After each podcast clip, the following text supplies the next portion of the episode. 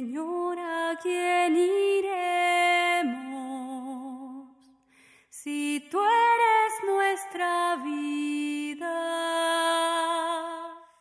Un saludo particular a cada uno de ustedes.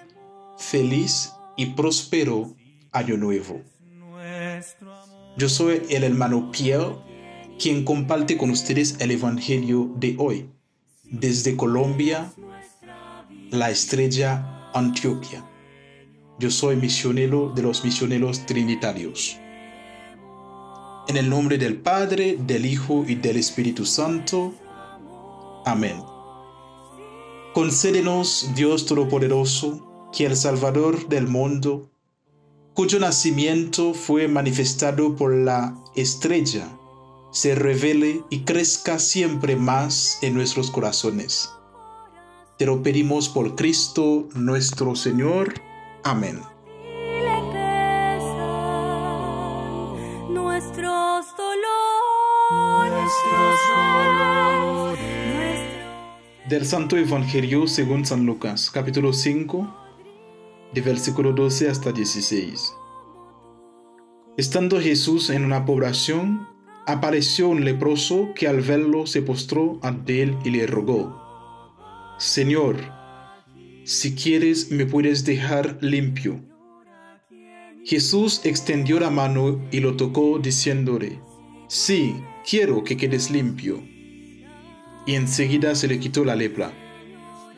Jesús le ordenó que no se lo dijera a nadie, sino que fuera a presentarse ante el sacerdote y ofreciera por esa purificación lo que ordenó Moisés, de manera que constará ante los sacerdotes. Pero se hablaba de él cada vez más, y mucha gente acudía a escucharlo, y a que los curara de sus enfermedades. Y él procuraba retirarse a los lugares desprobados para orar.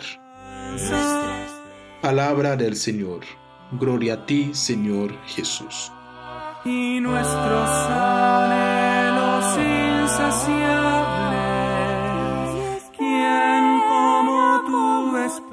Señor, si quieres, me puedes dejar limpio. Con prudencia, esta frase del Evangelio nos ha indicado que el leproso se dio cuenta de que no se encontraba bien físicamente y con ese despertar de conciencia lo llevó a acercarse a Jesús para pedirle sanación que purificará todo su ser. Preguntémonos, mis hermanos, ¿acaso somos conscientes cuando nos andamos mal y poder tomar esa iniciativa como el leproso para buscar mejorar nuestros aspectos espirituales, físicos y morales? Jesús es nuestro super médico. El médico quiere que tomemos conciencia de nuestras enfermedades como el leproso. Y así Él pueda curarnos de todas las dolencias que hay en nosotros. Como Él nos ha dicho en Marcos capítulo 2 versículo 17. No son las personas sanas las que necesitan un médico, sino las personas enfermas. No he venido a llamar a justos, sino a pecadores. Es decir, mis hermanos, Jesús nunca nos va a rechazar cuando nosotros acudamos a Él con fe, esperanza y transparencia para pedirle la sanación que tanto necesitamos. Una sanación interior y exterior para purificar toda nuestra vida.